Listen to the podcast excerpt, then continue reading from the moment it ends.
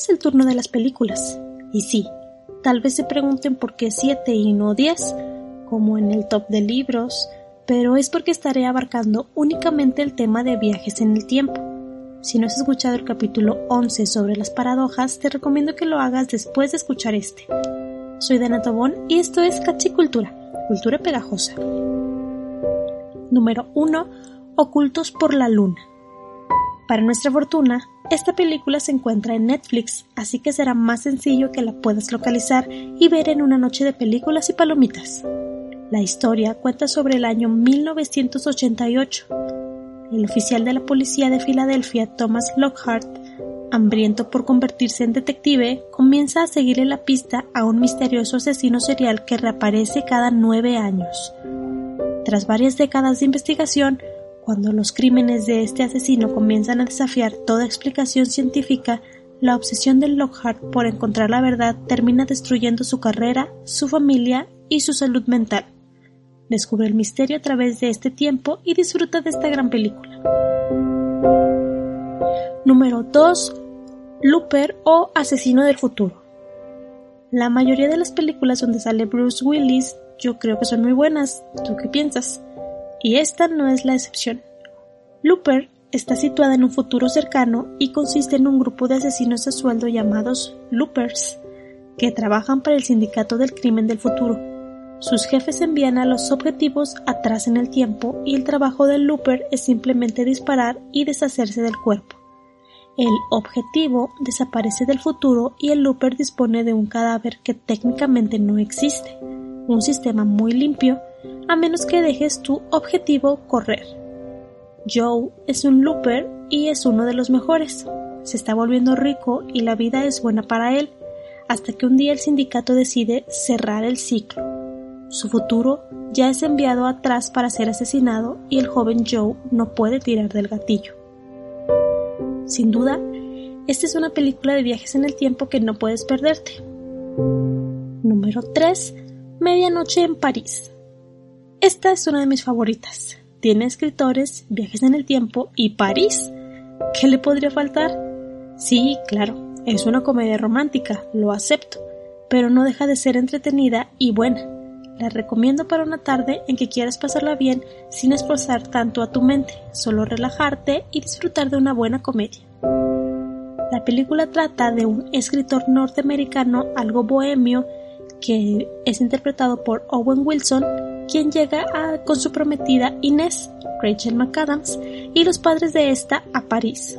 Mientras él vaga por las calles soñando con los felices años 20, cae bajo una especie de hechizo que hace que, a medianoche, en algún lugar del barrio latino, se vea transportado a otro universo donde va a conocer a personajes que jamás iba a poder conocer.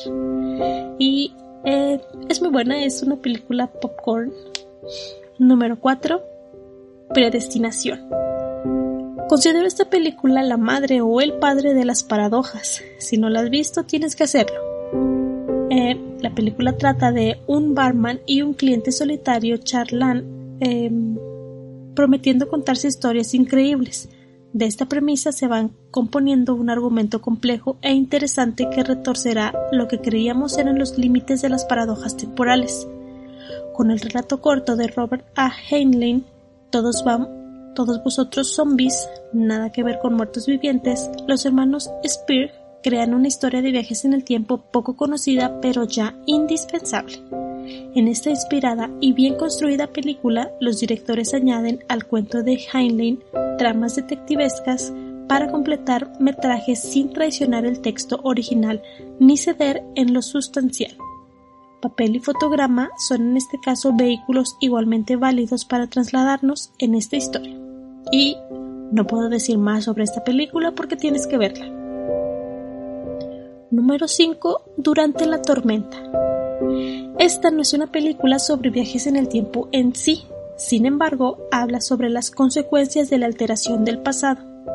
Una misteriosa interferencia entre dos tiempos provoca que Vera, una madre felizmente casada, salve la vida de un niño que vivió en su casa 25 años antes.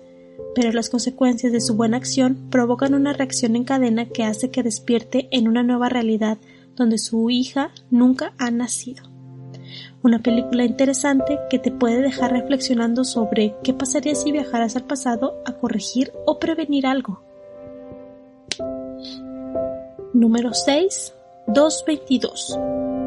De igual manera, esta película no tiene viajes en el tiempo propiamente dichos, sin embargo nos muestra a un hombre que vive día a día un patrón extraño que termina a las 2.22.